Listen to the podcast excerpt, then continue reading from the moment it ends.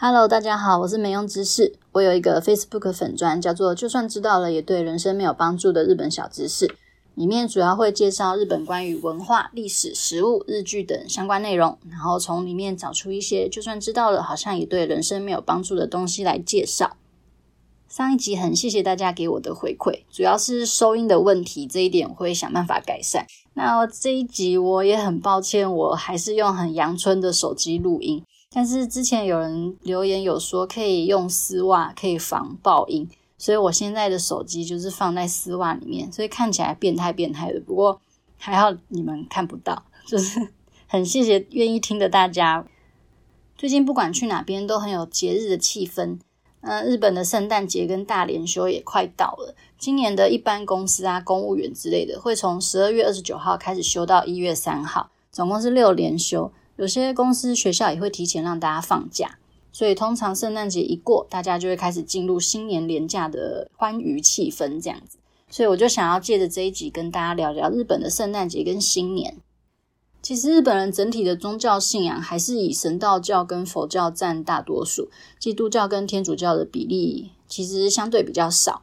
在现代，很多年轻人是对宗教属于比较不关心的，或是认为宗教只是一个传统例行公事的一部分。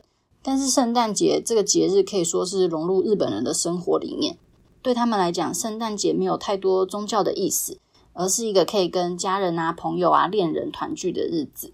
现在虽然没有办法出国，不过以前如果大家有在十一、十二月去日本玩，应该可以看到就是满街的圣诞灯饰，然后很大的圣诞树。或是一些圣诞节促销，我觉得就是一个比较伤人的一个节日。说到商人的节日，就要讲日本人对圣诞节的着迷，可以追溯到明治时代。大家应该听过明治这个牌子嘛？那就是有一个绑双马尾、吐舌头的不二家 pickle 酱，是他们的一个很有名的一个角色。那这个 pickle 酱其实也有一个都市传说，不过今天我们是讲比较欢乐的内容。都市传说的部分，就等到之后我集结成一集再聊聊看。总之，当时呢，就是在明治时代的时候，明治这个牌子就是以商业目的将圣诞节传入日本这样子。所以话说回来，对日本文化熟悉的大家，应该都有听过日本人圣诞节要吃肯德基的习惯。这个应该第一次听到都会觉得很不可思议吧？我记得我当初第一次知道这个，好像是在日剧还是漫画，有点忘了。那后来我就去问日本的朋友，他们就说是真的，而且他们觉得日本的肯德基很难吃。我有一次就在不是圣诞节的时候，就是去买来看看，买来吃吃看，结果真的很普通欸。我记得，我觉得没什么记忆点。如果要吃肯德基的话，在台湾吃就好，台湾的肯德基比较好吃，真的。而且关于圣诞节吃肯德基的人数，有一个很可怕的预估数字。就是大概有三百六十万个日本家庭会在圣诞节买肯德基，很可怕诶，三百六十万个家庭诶。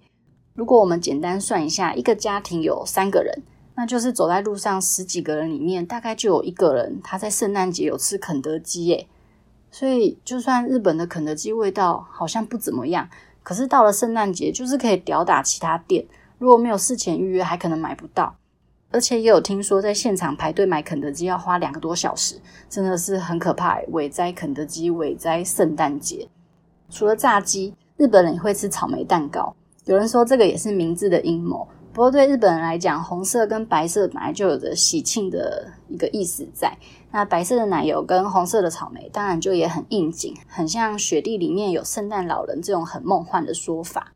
说到这个。我的粉专在二零一八年的十二月十九号成立，那今年就满两周年了。那个时候，我第一篇没用知识的文章就是在介绍圣诞节跟肯德基。那时候找的资料啊，是二零一七年十二月二十三号到二十五号三天的时间内，肯德基的业绩就达到六十亿日币了耶，真的是赚翻了。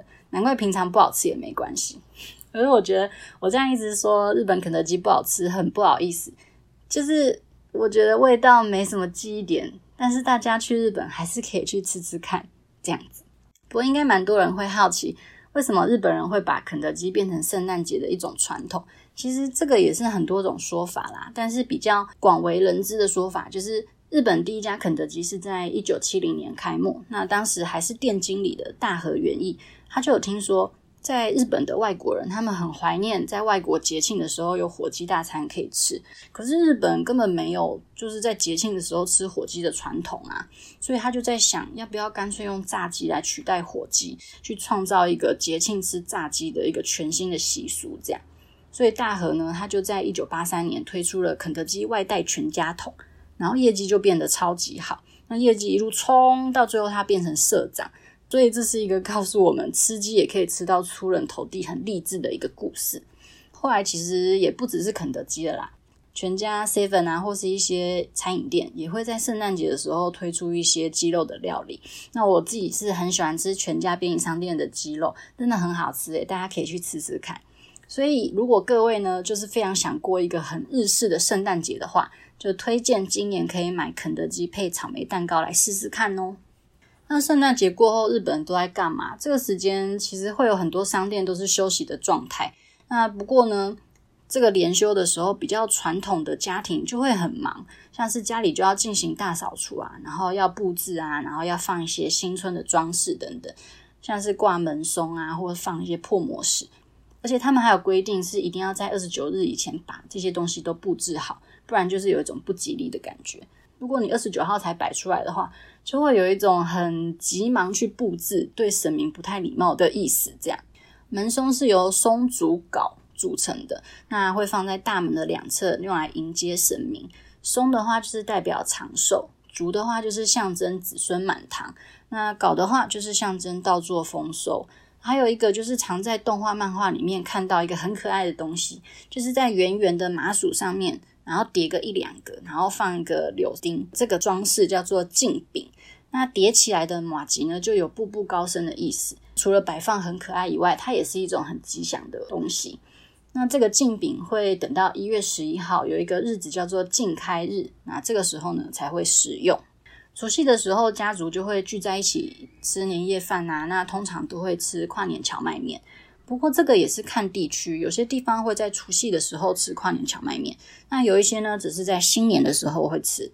不过其实不管哪一种啦，就是因为跨年荞麦面都有一种很吉祥的说法，就是它又细又长，所以就有延命长寿的说法。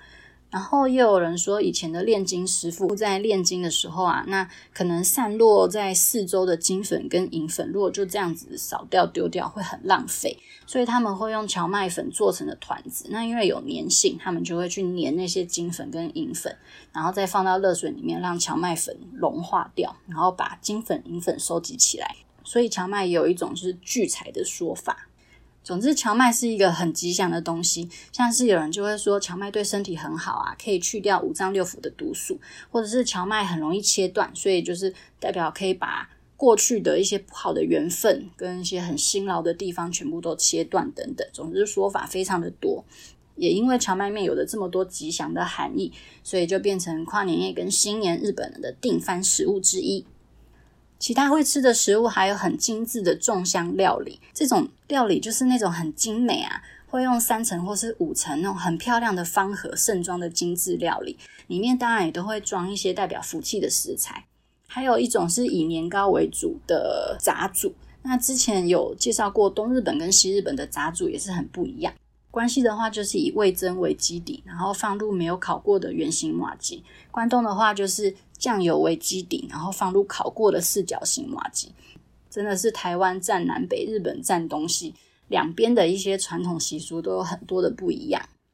接下来大家都会盯着电视看红白，要不然就是不准笑。我个人是不准笑派的，我每一年都有看诶，超好笑。到底怎么样可以在那种搞笑的环境，还可以忍住不笑，真的是太困难了。我记得有一年是居民在睡觉，然后要用电流叫他起床，可是他喝很醉，然后所以他就一直打呼。那一段我真的笑到岔气。还有一集是田中的儿子，就是写给他很感动的信，那前面都是一些很谢谢爸爸什么什么很感动的内容，然后到署名的后面呢，就直接接 Tanaka Tai Kick 的时候，我真的是笑到眼泪都飙出来，真的超好笑的。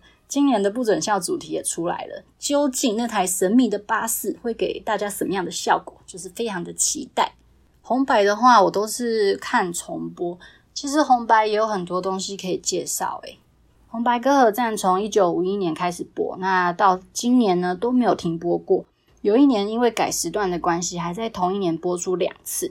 我之前也有介绍过，红白的评分方式有分三种，一种是现场评审的评分，第二种是现场观众的评分，第三种是场外观众的评分。场外观众就是电视机前的观众，大家可以用电视遥控器来投票。那现场观众计分呢，就是他们入场的时候会发放红白的扇子。那因为观众都坐在客席嘛，然后密密麻麻的，其实非常难去记每个人举的是什么颜色的扇子，所以他们就是派了日本野鸟协会，然后现在的话是麻布大学野鸟研究部。那因为他们平常都在观察野鸟啊，所以他们的眼力跟注意力都非常好。那由他们来担任计分员，他们会拿着望远镜计算，就是现场客席的扇子的数量。这个画面算是红白的一个名物之一。这样，好，接下来就要倒数准备迎接新年啦。日本全国的寺庙都会敲一百零八下的钟。一百零八这个数字有很多种说法，总之就是驱魔迎福的意思。我之前也有跑去排队敲钟，那钟声很大很清脆，就有一种可以把不好的东西全部都敲碎的爽快感。推荐大家以后有机会也可以去敲敲看。日本的跨年不太像台湾那种一群人一起在外面庆祝的感觉，比较是以家庭为中心，隔天也会跟着家里的人一起去神社做年初的初次参拜。通常参拜会有很多人都要排很久很久的队，可是对日本人来讲，这就是一种传统，就像台湾的呃农历年一样，就是也会以家庭为重，然后也都会去做新年参拜。还有一些关于新年的传统，我自己觉得蛮有趣的是，日本人的新年做的第一个梦叫做初梦，梦里面如果有出现富士山、老鹰或是茄子，就代表今年一整年都是大吉，就有点像是在占卜的感觉。那还有日本人会在十二月左右开始寄送年贺状给亲朋好友，通常一月一号就会收到。那这些年贺状上面都会有编号，有一些是可以参加抽奖。如果你有收到朋友或是亲人寄来的年贺状的话，可以去邮局的网页查询自己有没有中奖。像是今年出的年贺状的奖品，就有奥运的开幕式、闭幕式的入场券，或是现金三十万日币，或是一些各地的名产等等，其实都是很有价值的礼物。如果之后想要去日本跨年的话，我自己觉得没有像台湾这么热闹。如果你也想要趁着年末折扣买衣服的话，也要注意商店在新年的营业时间哦。好，那今天的重点整理有四个。第一个是日本人在圣诞节的时候很喜欢吃肯德基跟草莓蛋糕。第二个，跨年电视节目可以看红白跟不准笑。第三个，红白的计分方式是由野鸟研究部用望远镜来计分。第四个，除夕敲钟要敲一百零八下。好，那今天的节目就到这边，希望大家可以喜欢，那就下次再见啦，圣诞快乐，拜拜。